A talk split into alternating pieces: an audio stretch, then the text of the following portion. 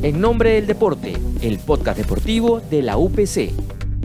Excelencia, alto rendimiento, juego limpio, respeto, profesionalismo, pasión. Bienvenidos amigos, soy Mariano Naranjo y quiero darle la bienvenida a En Nombre del Deporte, el podcast deportivo del UPC. Felices porque estamos dando inicio a nuestra cuarta temporada. En este primer episodio vamos a referirnos a las funciones de una federación deportiva nacional cuáles son sus obligaciones y por supuesto sus retos. Para ello, tendremos como invitado a Gino Vegas, presidente de la Federación Peruana de Voleibol. Así que empecemos, porque esto es En Nombre del Deporte. En Nombre del Deporte. Y bien amigos, ya estamos iniciando este primer episodio de una nueva temporada aquí en Nombre del Deporte y nos encontramos con el señor Gino Vegas, el presidente de la Federación Peruana de Voleibol, con quien vamos a conversar sobre la estructura, por supuesto, y funciones de una federación y la realidad actual del voleibol peruano. Gino, ¿cómo estás? Bienvenido, encantado de tenerte aquí en nombre del deporte. Gracias, Mariano, por la invitación. Un saludo a todos los que siguen este programa en nombre del deporte. Los felicito por este programa porque se necesitan mucho de estos programas y un saludo muy especial a toda la gente de la UPC que apuesta por el deporte. Claro que sí, Gino. Y y de hecho, una de las primeras preguntas, digamos, en forma general, que, que seguramente muchos se preguntan y que yo también me pregunto es, ¿cuáles son las funciones que tiene una, una federación, por ejemplo, digamos, a, nivel general?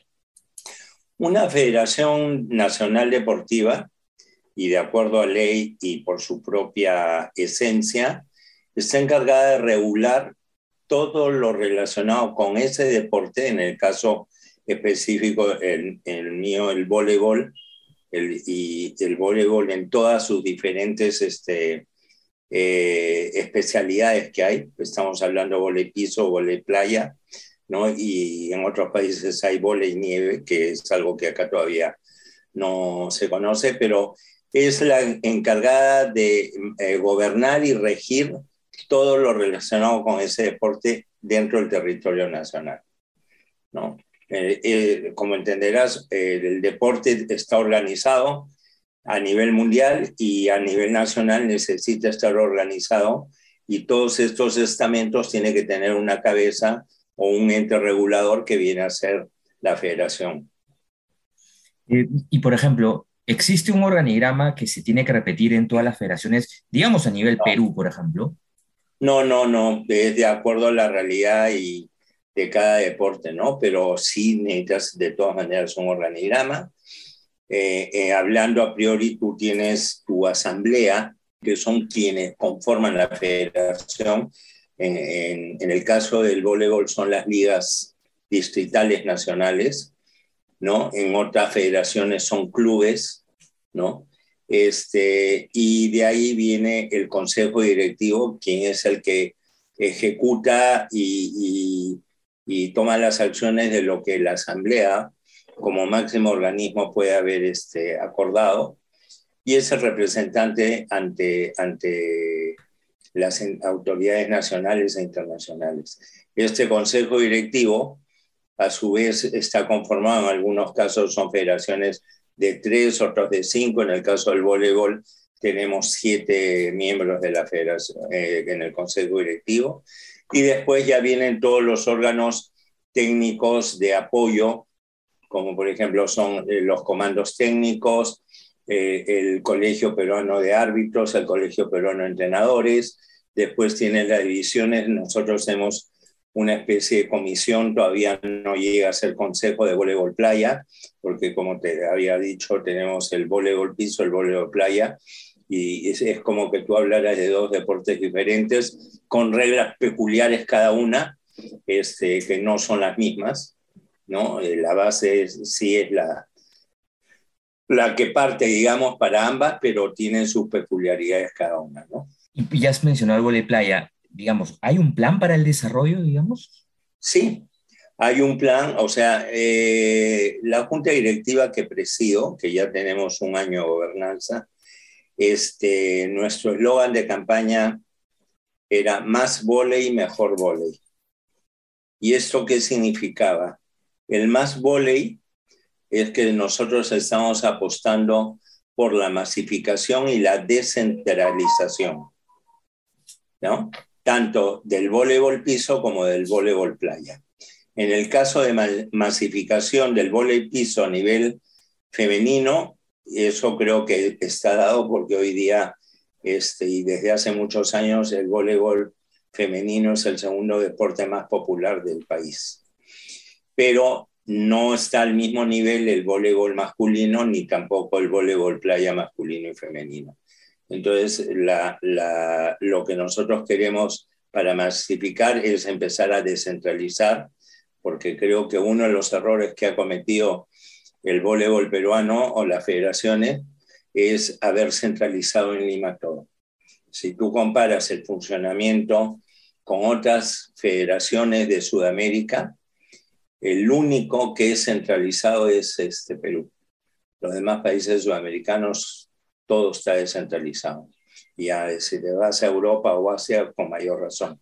Y eso lo ves, por ejemplo, cuando alguien organiza los eventos internacionales que normalmente no se hacen en las ciudades capitales o en las primeras, sino en una serie de ciudades dentro de todo el territorio nacional de un país. Entonces, esa es la, la, forma de masificar, es descentralizando para que llegue a todos los rincones del país.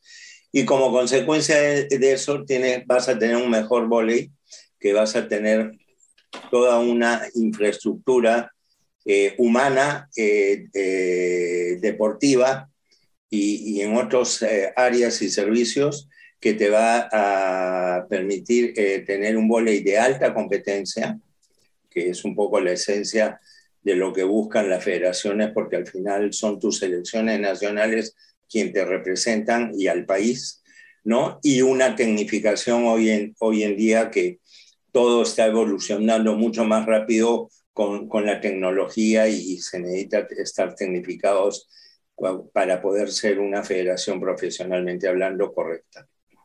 A partir de, este concepto que menciona de ser una federación profesionalmente correcta, ¿qué limitaciones encuentras hoy, digamos, dentro Hay muchísimas, hay muchísimas, ¿no? O sea, en primer lugar, el, el tema, el primer tema quizás principal es el presupuestal, ¿no? Este, nosotros hemos estimado para que la Federación Peruana de Voleibol pudiera funcionar más o menos bien en un año, necesitaría generar ingresos anuales de alrededor de 15 millones de soles.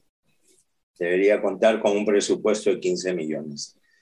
Esos 15 millones, eh, o, el dinero que las federaciones normalmente tienen, para mí provienen de tres fuentes.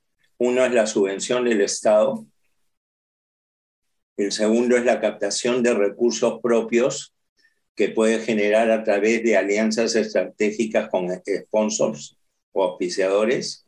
Y el tercero es lo que tú puedes generar eh, con recursos y actividades propias, ¿no?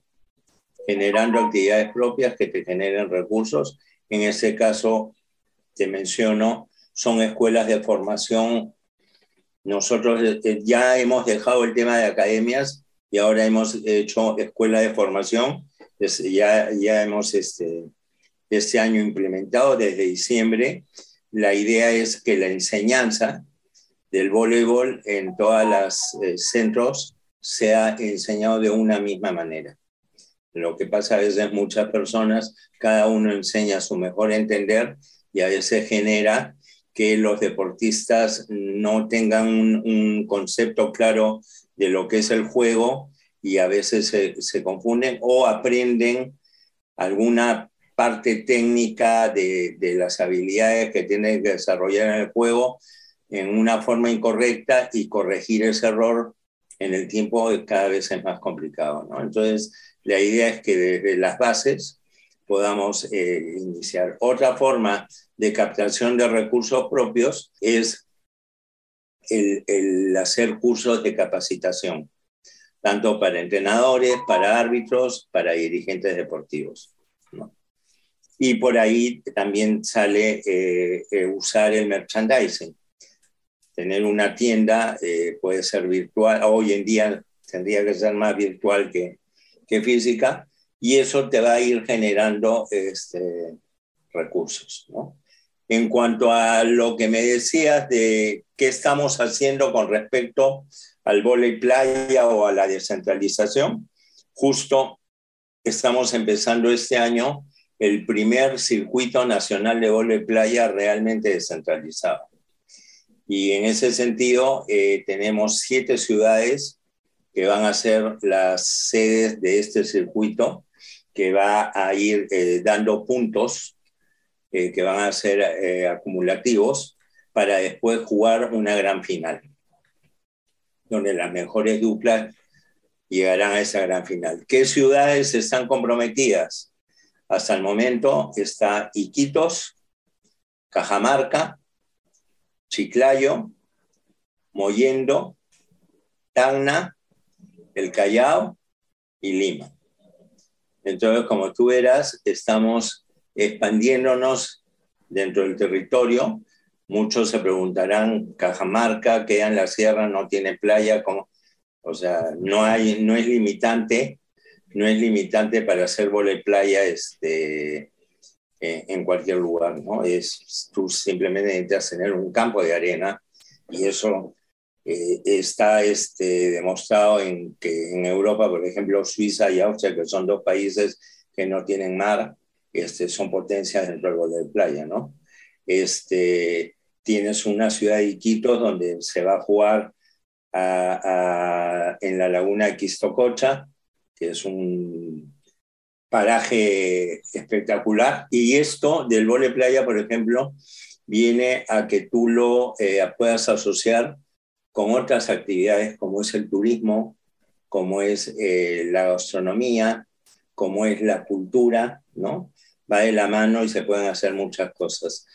Eh, esta primera, este primer año el circuito va a tener una duración de tres meses, dos meses y medio, pero la idea es que el eh, año que venga este, sea una parada que tenga 12 sedes a nivel nacional y el subsiguiente 16 sedes. Nosotros hemos mapeado como potenciales sedes a más de 25 ciudades dentro del país, que puede ser, o sea, eh, te hablo un poco qué ciudades tenemos mapeadas.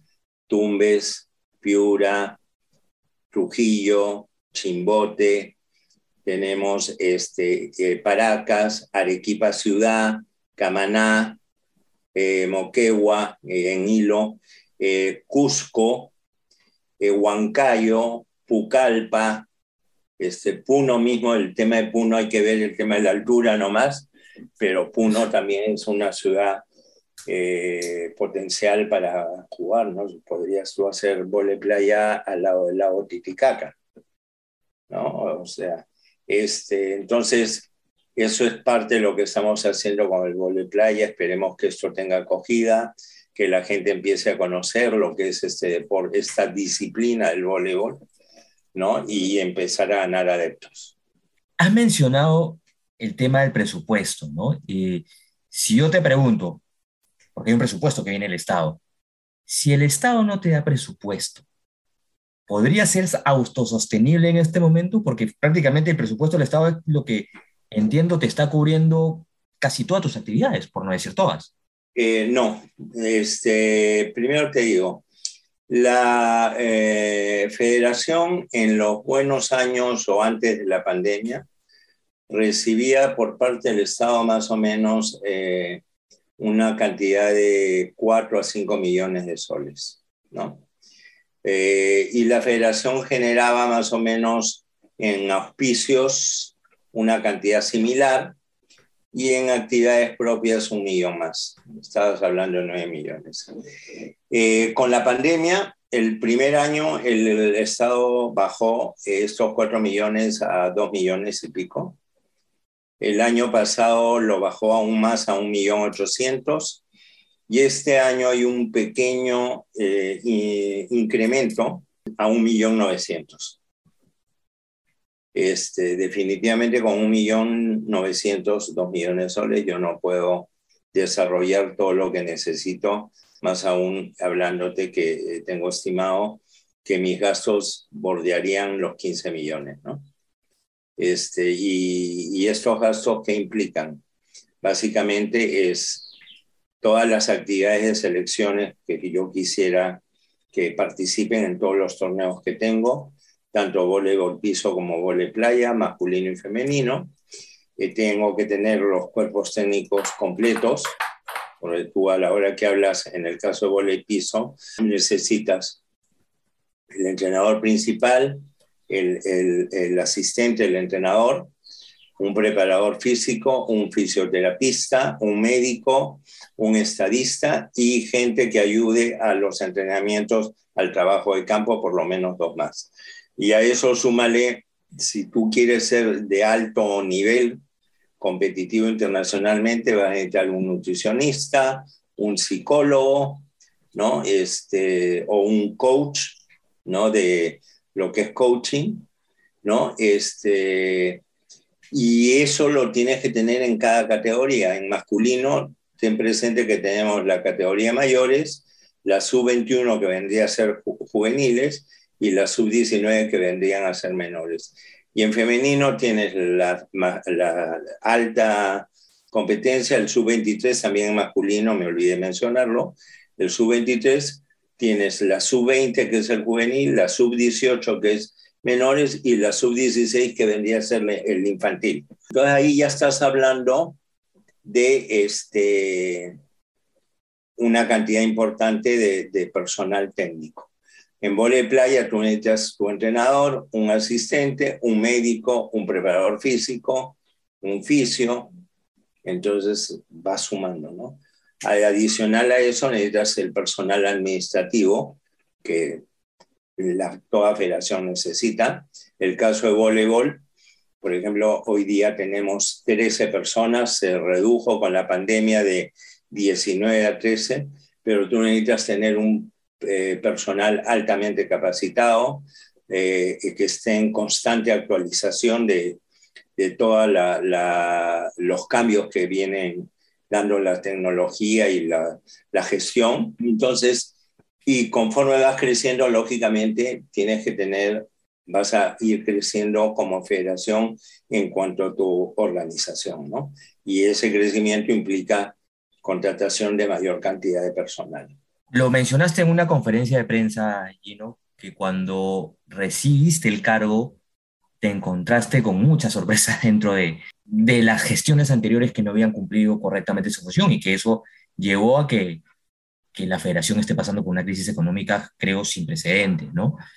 Eh, ¿Cómo se está manejando este tema? Porque entiendo que el caso de Luis Omar, que era lo más preocupante, ya se llegó a una especie de consenso, pero hay una, digamos, una orden judicial, entiendo, de, pago de millones y millones por un tema de, que viene desde el año 91, 92, ¿no? O sea, que uno lo puede decir, wow, qué increíble, o sea, ¿cómo se, cómo se dejó pasar tanto tiempo. Sí, esa es la realidad. Eh, ¿Cómo lo estamos manejando? Estamos eh, capeando el, temporal, eh, tratando de solucionar los problemas. El primer año, digamos, prácticamente no pudimos eh, avanzar lo que queríamos, porque tuvimos que entrar a negociar con todos los acreedores e irnos enterando en el camino de todas las deudas. Estas son las dos más significativas pero habían otras muchas, se le debía a la Federación Internacional, se le debía a la Unión Panamericana de Voley, se le debía a la Confederación Sudamericana de Voley, eh, se le debe al IPD, se le debe al legado, se le debe al gobierno regional del Callao, se debe a hoteles, se debe a proveedores, entonces era una lista interminable, ¿no?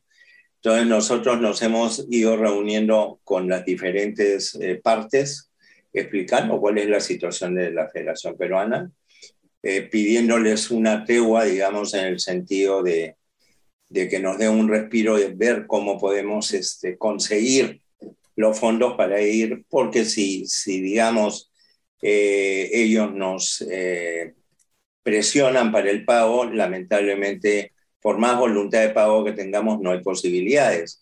Y al final tendría que irse la federación a un proceso de quiebra y, ellos como acreedores se quedarían prácticamente eh, sin poder cobrar sus acreencias, ¿no? Eso nos ha permitido que nos han eh, dado teguas, estamos conversando con diferentes eh, partes del gobierno para ver de qué manera el Estado nos puede apoyar a través de, de una ampliación de presupuesto, eh, a ver de qué manera también creando nuevas normas legales en el cual se incentive el apoyo de la empresa privada al deporte, de qué manera si puede haber algún canon que pueda un porcentaje destinarse al, deporte o al voleibol, eh, si puede haber alguna manera de crear algún nuevo impuesto. Y bueno, eh, hemos recibido una, por lo menos, eh, hemos sido escuchados, entienden la, la, problemática, pero estas cosas no son fáciles ni son rápidas, ¿no? Entonces se está conversando, trabajando en eso, esperemos que en este año se pueda dar alguna luz. Por otro lado, estamos creando una serie de proyectos y viendo de qué manera, por ejemplo, este del vole playa, lo que estamos nosotros es involucrando a los gobiernos eh, regionales o locales de cada una de las sedes, ¿no? Entonces, de una forma también de que este, tengamos un apoyo económico por parte de ellos en la organización de estos eventos, de tal manera que el presupuesto de la federación lo podamos reorientar a, las actividades de selección. Este, estamos eh, haciendo estas escuelas de formación, vamos a crear cursos de capacitación y para mí el punto hoy en día más importante para que la federación pueda eh, respirar y estar tranquila es que tenemos que hacer una gran cruzada nacional. Una gran cruzada nacional que permita y que esa cruzada tenga una consistencia en el tiempo que le permita a la federación poder contar con, con recursos para poder asumir los compromisos. Eh, me había eh, olvidado de comentarte que dentro del presupuesto necesitamos hacer giras o u organizar eventos internacionales acá en Perú, ¿no? Entonces, este, eh, esta cruzada nos permitiría desarrollar lo que queremos es crear centros de desarrollo en sus ciudades estratégicas, justamente para ir en contra de la centralización y vas creando selecciones regionales. En fin, hay miles de oportunidades, miles de, de, posibilidades para que el vóley se desarrolle y lo que estamos tratando de hacer es articular y tratar de que todos estemos alineados en un mismo sentido y, línea de trabajo. Es decir, hoy ya no podemos preocuparnos por una desafiliación, por ejemplo. Este, a Dios gracias, no, porque en enero teníamos que haber hecho el primer pago de la deuda de Luis Omar y felizmente la hemos podido cumplir, ¿no? Pero tenemos una obligación de pago hasta el mes de noviembre con él. Entonces, yo no sé qué puede pasarme acá dos o tres meses. Si yo llegara como federación a incumplir este, este pago, lo que la Federación Internacional ha dicho, señores, nuestra decisión que usted tiene que cancelar esto queda en suspenso porque las partes han llegado a un acuerdo y seguirá en suspenso mientras que el acuerdo se cumpla. Pero si lo incumplimos, lógicamente el señor Luis Omar, con todo, en todo su derecho, irá a la Federación Internacional a decir, señores, no me están cumpliendo.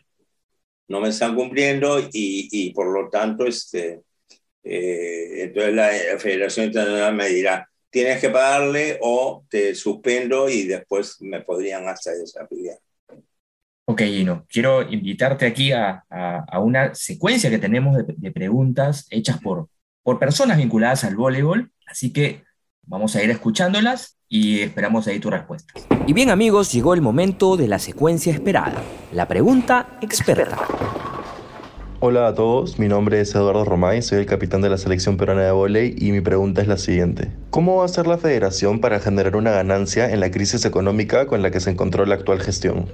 son varias gestiones a la vez, ¿no? Son eh, programas de apoyo, son este, esta cruzada nacional es el, hacer comprender al Estado de la necesidad del apoyo, en el caso específico del voleibol, la creación de, de recursos y las eh, em, firma de alianzas estratégicas con auspiciadores. Nosotros estamos apostando, digamos, nuestra selección más representativa es la selección de mayores y esta sub-23 que consiguió la medalla de plata en los primeros Juegos Panamericanos de la Juventud. Este, estamos creando un, proyecto, un programa con miras a las Olimpiadas del 2028. O sea, es un proyecto de seis años, ¿no? Este, en el cual este, eh, queremos que la empresa privada sea parte de este proyecto, crea en el proyecto y eso nos permita poder eh, tener eh, todo lo que se requiere para poder recibir. La federación hoy en día es una entidad perceptora de, de donaciones, lo cual es bueno. Y también en ese sentido nos hemos ido moviendo y hemos recibido algunas donaciones que nos están ayudando como material tecnológico, por ejemplo, este, y son cosas que, que ayudan a la federación, ¿no? Que se necesitan y que ayudan. Entonces, hay, hay una serie de gamas de, de acciones que ya las he ido comentando. ¿no? Mi nombre es Susana Guavil y tengo una pregunta para Gino. Eh, con respecto al público, ¿cómo se está manejando el tema del aforo, la seguridad y la salud en las tribunas? Gracias justo a raíz que el gobierno ha permitido el aforo ya en coliseos cerrados, eh, esta semana, eh, perdón, la semana pasada hemos empezado el tema de aforo respetando eh, las normas sanitarias que manda el gobierno y las capacidades que, que, permite. ¿no? estamos en eso, creo que estamos bien. hay cosas que hay que ir mejorando, este, para, porque hay que ir educando al público en cuanto a que no se pueden sentar juntos, que tienen que guardar las distancias. Este, la gente a veces, como esta variante, eh, que no, no genera muchas consecuencias, afortunadamente, en, en, un mal sentido, la gente como que se relaja un poquito, ¿no? Pero nosotros estamos tomando todas las medidas para ir corrigiendo de tal forma que se respeten y minimizar al máximo todo lo que se pueda. Hola, mi nombre es Pamela Cisneros. Quisiera saber cuáles fueron las razones por las cuales se cambió el formato de competición de la Liga Superior y en qué afecta y en qué beneficia a la liga y a los espectadores.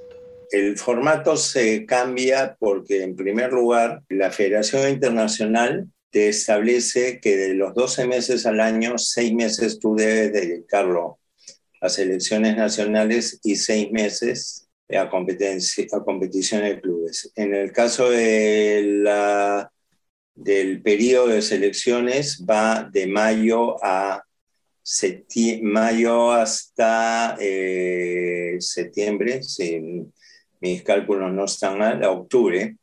Y eh, a nivel de clubes eh, empieza en noviembre y terminas en abril, ¿correcto?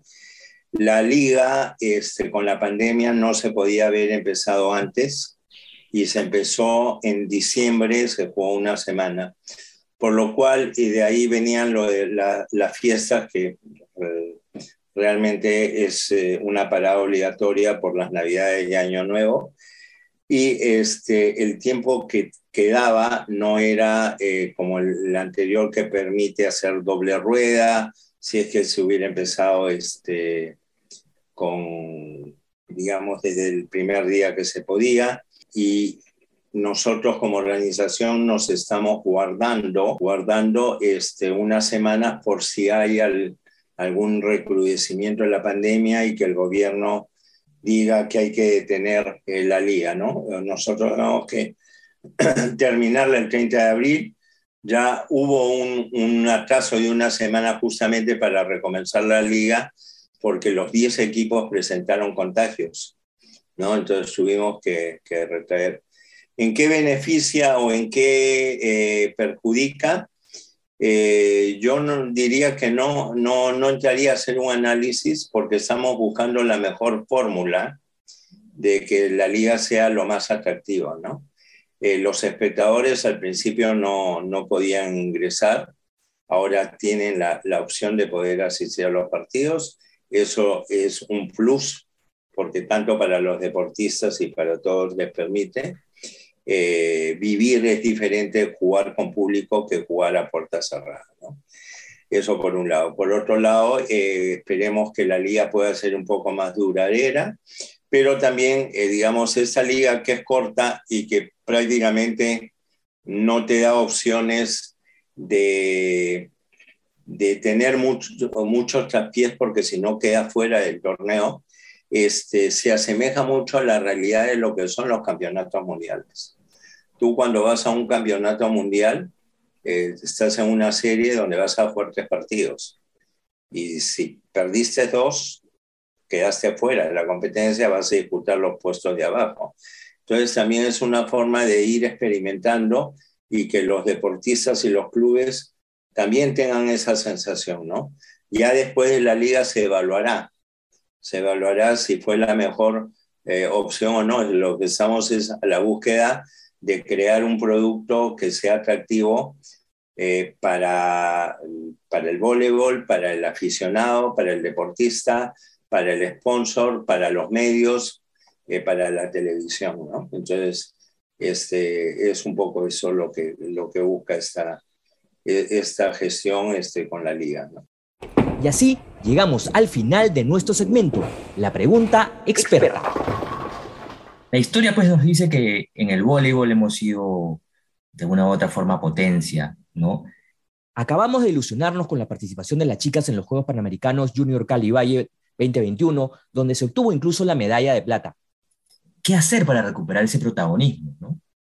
Ese es un trabajo muy grande, largo, o sea, este, yo creo que, que este resultado de los Juegos Panamericanos en la Juventud, la medalla de plata, y también en el de playa quiero rescatar el cuarto puesto que fueron nuestra dupla femenina, porque fueron los segundos de Sudamérica. O sea, primero ganó Brasil, segundo fue Puerto Rico, México que nos ganó la medalla de bronce y Perú. O sea, la lectura y la conclusión que yo saco de esto es que creo que estamos yendo por el camino correcto. Pero es imposible pensar de que Perú va a volver a la élite mundial en dos o tres años. Es por eso que yo eh, te comentaba que nosotros estamos hablando del proyecto del 2028. Si en el camino se va presentando resultados favorables, en buena hora pero la mira es al 2028, porque esto es un proceso que hay que cumplir y que hay que respetar. Ese es gran parte de los problemas que empezaron a suceder. Nunca se respetó un proceso y en los últimos años tuviste una cantidad ingente de entrenadores que iban cambiando una selección, lo cual no favorecía para nada, sino todo lo contrario, perjudicar. Para eso, ¿qué necesitas? Lógicamente necesitas el soporte este, económico, el soporte técnico, porque por más que tengas tú muy planificado que voy a hacer giras, que voy a participar en este torneo, que voy a invitar a estos equipos, si no tienes los recursos para hacerlos, no vas a llegar a ningún puerto. Entonces, es un trabajo de, de mentalización, de convencimiento de la federación a todos los entes que, que están involucrados con el voleibol y que tienen que estar involucrados para que se den cuenta de que para que el Perú llegue a esto, este, se necesita un trabajo a largo plazo, apostar y dar todas las facilidades y todas las condiciones necesarias para que se pueda trabajar correctamente. El problema en lo que dices es que el peruano no es paciente, ¿no? Estamos hablando de, de seis años y, claro, exigimos, pero, pedimos resultados, ¿no? Ese es lógico, pero por eso, por eso yo lo digo desde el primer momento. No, no esperen ningún resultado de acá a tres o cuatro años. O sea, el que quiera ese resultado está totalmente equivocado, no, no conoce lo que es el proceso del voleibol. ¿no? Y nosotros no vamos a, a, cambiar nuestro diseño de, de trabajo por, por, dar un gusto que ni siquiera sabemos que se puede dar, ¿no? Este, entonces, eso es muy claro. Este, acá son procesos, estamos trabajando este, y, y poco a poco. Es más, hoy en día el voleibol ha evolucionado tanto que el, el biotipo del deportista de alto nivel en el voleibol, el Perú no lo tiene. Y en ese sentido estamos en desventaja con otros países de la misma región, llámese Brasil, Argentina y Colombia, que hoy día nos superan, ¿no? Porque tienen un mejor biotipo, están trabajando mejor, han respetado sus procesos. Si no, tú mira a los entrenadores en las selecciones nacionales, cuánto tiempo están a cargo de cada selección entonces, esa es la única manera, no hay, no hay otra fórmula, no hay otra fórmula. Entonces, yo no voy a engañar ni a las autoridades ni al aficionado en decirle, sí, de acá a dos años Perú va a estar disputando la final del Sudamericano. No, no, no, no es así. Además, lo que tú puedes ver de rendimiento en una categoría inferior no necesariamente te dice que en las categorías siguientes superiores va a ser igual, porque eh, el Perú, por ejemplo, tiene la ventaja que los niños y niñas juegan volei desde mucha temprana edad y desarrollan mucho más las condiciones.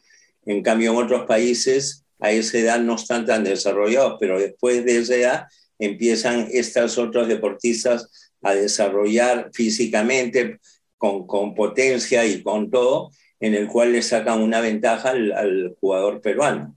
¿no? porque le lleva en altura, para que tengas una idea, en un vole masculino. El atacante, que es bajo, mide un metro noventa y ocho. El líbero, que es el especialista en defensa, que acá nosotros vemos que normalmente esa función lo, la ocupan las personas de menor estatura, a nivel mundial mide un metro noventa. Tú con un jugador de un metro noventa en Perú lo tienes jugando de central.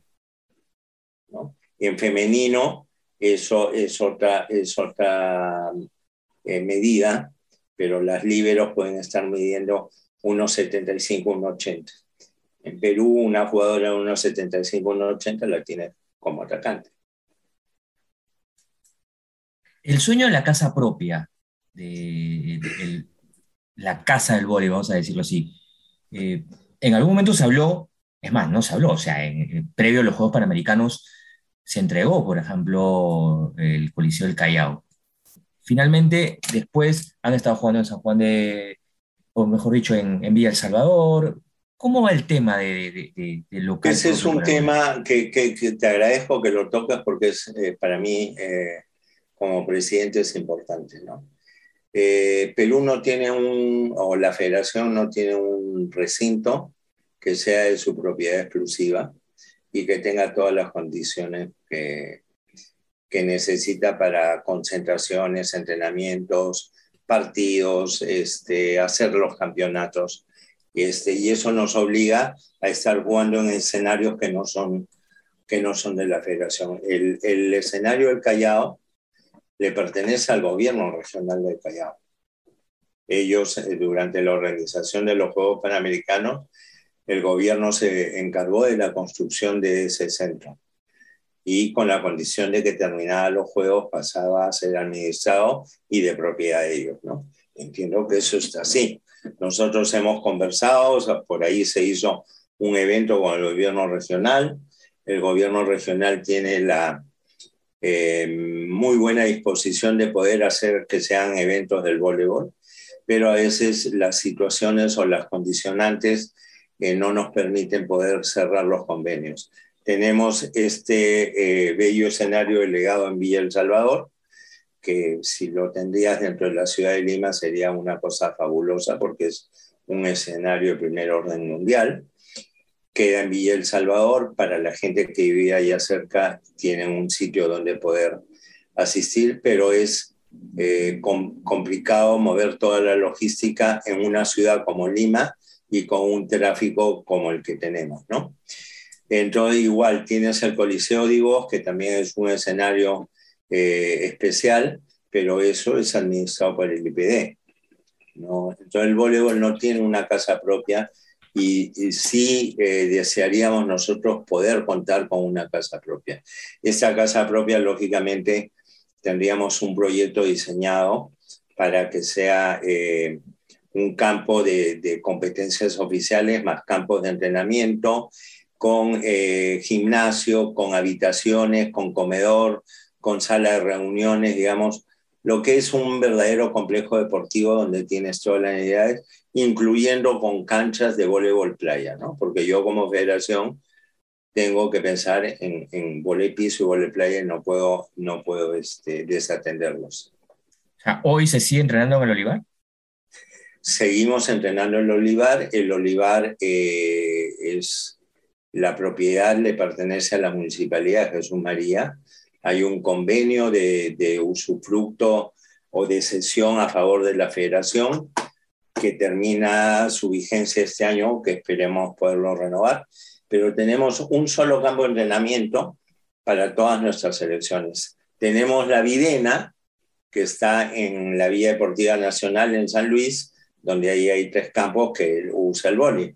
Pero, por ejemplo, eh, la federación cedió esas instalaciones para los Juegos Panamericanos y recién el año pasado recibimos la evolución de este, de este centro, después de dos años y medio.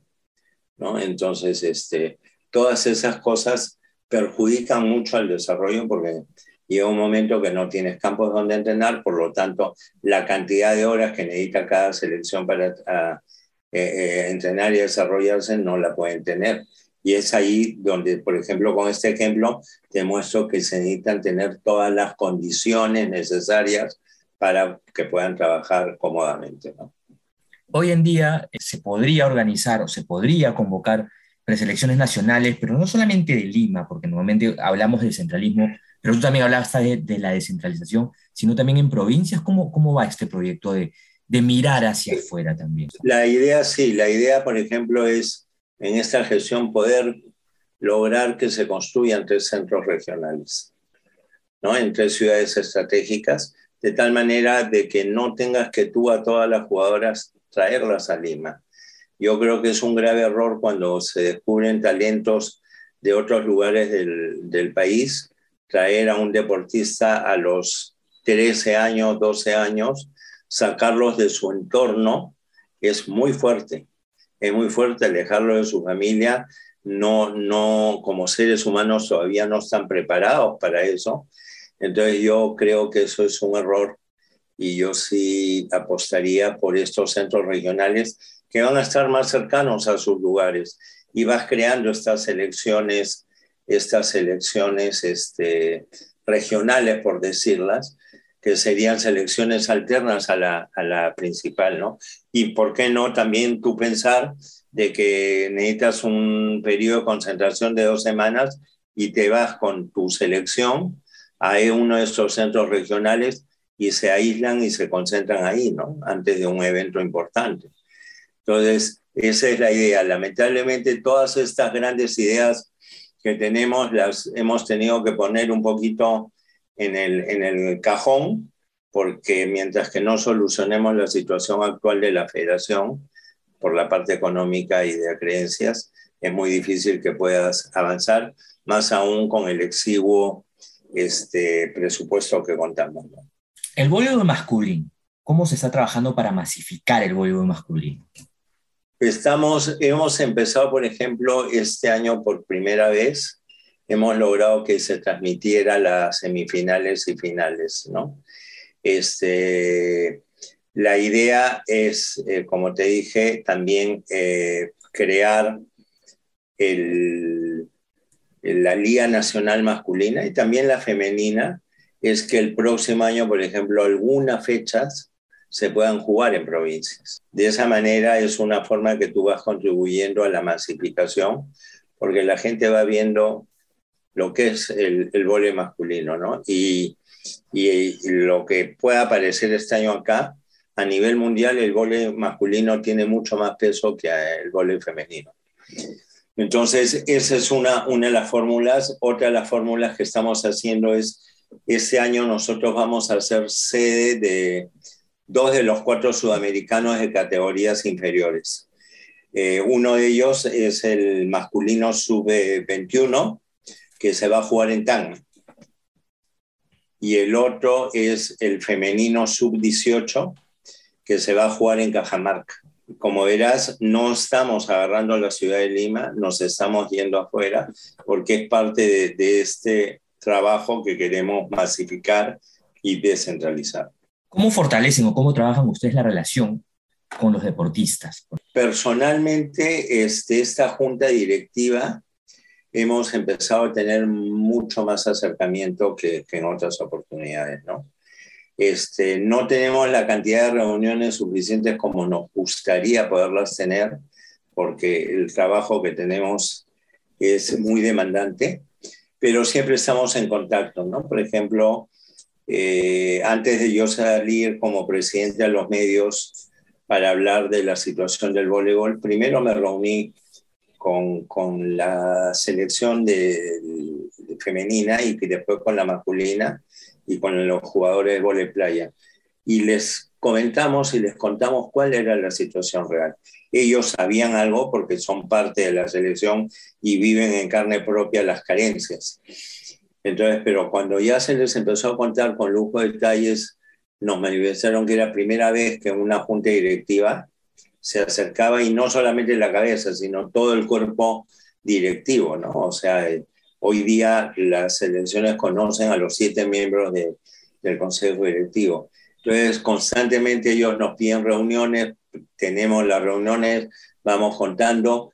Hay un compromiso que yo agradezco infinitamente de los deportistas porque ellos también quieren que esta situación cambie, entienden que no es eh, un problema esta gestión y quieren colaborar y lo están haciendo, ¿no? Lo están haciendo este, y la verdad, este, no solamente los deportistas que están en selecciones, sino muchos deportistas de clubes, ¿no? Entonces, eso es, es algo positivo, creo yo que, que como federación es algo bueno, porque es importante también escuchar la voz de los deportistas. Te lo digo, te lo digo porque yo también he sido deportista. Entonces, eh, sé lo que se pasa, eh, no me tocó tener una, una eh, situación como la que se vive actual, pero, por ejemplo, sí vivía ese relegamiento del voleibol masculino, ¿no? ¿no? O sea, entrenabas dos años completos para ir a un sudamericano y faltando una semana te decían no van a poder ir porque no hay fondos para ustedes. Entonces, este, es frustrante como deportista y conozco en mi época muchos eh, deportistas de muy buen nivel terminaron retirándose, buscando otro deporte o haciendo otra actividad porque se sentían decepcionados. ¿no? Entonces, eh, la idea es, como te dije en un momento de, de esta charla, es cambiar el chip, ¿no? Y, y, hacer que todas las partes que estamos envueltas en este deporte eh, trabajemos en una misma línea y en, hacia una misma dirección. Y en ese sentido, cuando te hablo de todas las partes involucradas, te estoy hablando de dirigentes deportivos, de entrenadores, de atletas, de árbitros, de los medios de comunicación, porque para mí los medios de comunicación es una parte fundamental dentro del voleibol. Este, estamos hablando de los clubes, de las ligas. Entonces, este, esto eh, es que nosotros queremos hacer y un pendiente que tenemos hasta ahora y esperemos que la pandemia nos lo permita dentro de muy poco es hacer un Congreso Nacional con la participación de todos estos estamentos que se estoy mencionando. ¿Cómo está la situación con Ángela Leiva? Ángela Leiva lamentablemente nunca se comunicó con la federación, habló con el entrenador, le dijo que renunciaba a la selección por motivos personales. El entrenador le dijo que sería bueno que se comunicara con la federación. Lamentablemente ella no se ha comunicado con la federación y no tenemos ningún tipo de contacto. Hoy en día podemos o le pregunto, ¿existe un plan de marketing, digamos, un área de marketing dentro de la... tenemos, tenemos una persona responsable de marketing que nos, primero que nos estuvo ayudando, porque cuando asumimos, con la gestión anterior eh, habían unos compromisos de parte de la federación que no se habían ejecutado, ¿no? Con los auspiciadores que estaban en ese momento. Entonces se buscó toda una fórmula de poder satisfacer estas, estos pendientes de parte de la federación. Tomaron varios veces, pero se lograron, ¿no? Este, y, eh, y esta área de marketing ahora está trabajando con, con nuevos auspicios, ¿no? Hace poco nosotros hemos hecho una conferencia de prensa este, con, primero con Movistar, que era el, el, ente que, que, va a transmitir la liga durante los próximos años, después con New Athletic, que es nuestro nuevo sponsor de indumentaria deportiva. Hemos cerrado un convenio con Teflon y en las próximas semanas vamos a ir anunciando otros nuevos convenios, seguramente con las conferencias de prensa que nos caracterizan. La última pregunta. Eh, más volei mejor volei es el eslogan que usted nos mencionó. ¿Cuál es el reto que tiene Gino Vegas como presidente finalmente? Yo lo que quiero es, primero, que el voleibol playa, el voleibol piso masculino y femenino, esté masificado y descentralizado. Posiblemente lo que dure mi gestión no sean los años suficientes para ver ese, ese objetivo. Segundo, eh, lo que deseo es que eh, dejar encaminado el, sendero en el cual el voleibol eh, de alta competencia vuelva a reinsertarse en el terreno internacional mundial.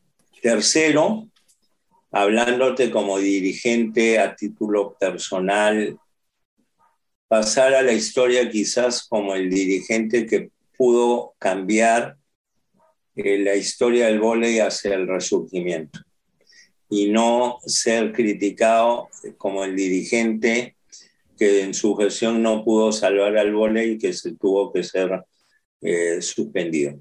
Perfecto, Dino, te, te agradezco por, por estos minutos y, y gracias por compartirnos estos comentarios, toda esta vivencia actual que tienes al mando de una federación tan importante como es la Federación Peruana de Voleibol, ¿no? Y te, agradezco por, por, estos minutos y por este tiempo que te has dado con nosotros aquí en el nombre del deporte. No, yo agradecerles a ustedes por la invitación, a felicitarlos por el programa y a la UPC por la apuesta y, y siempre a disposición de ustedes para cualquier otra oportunidad.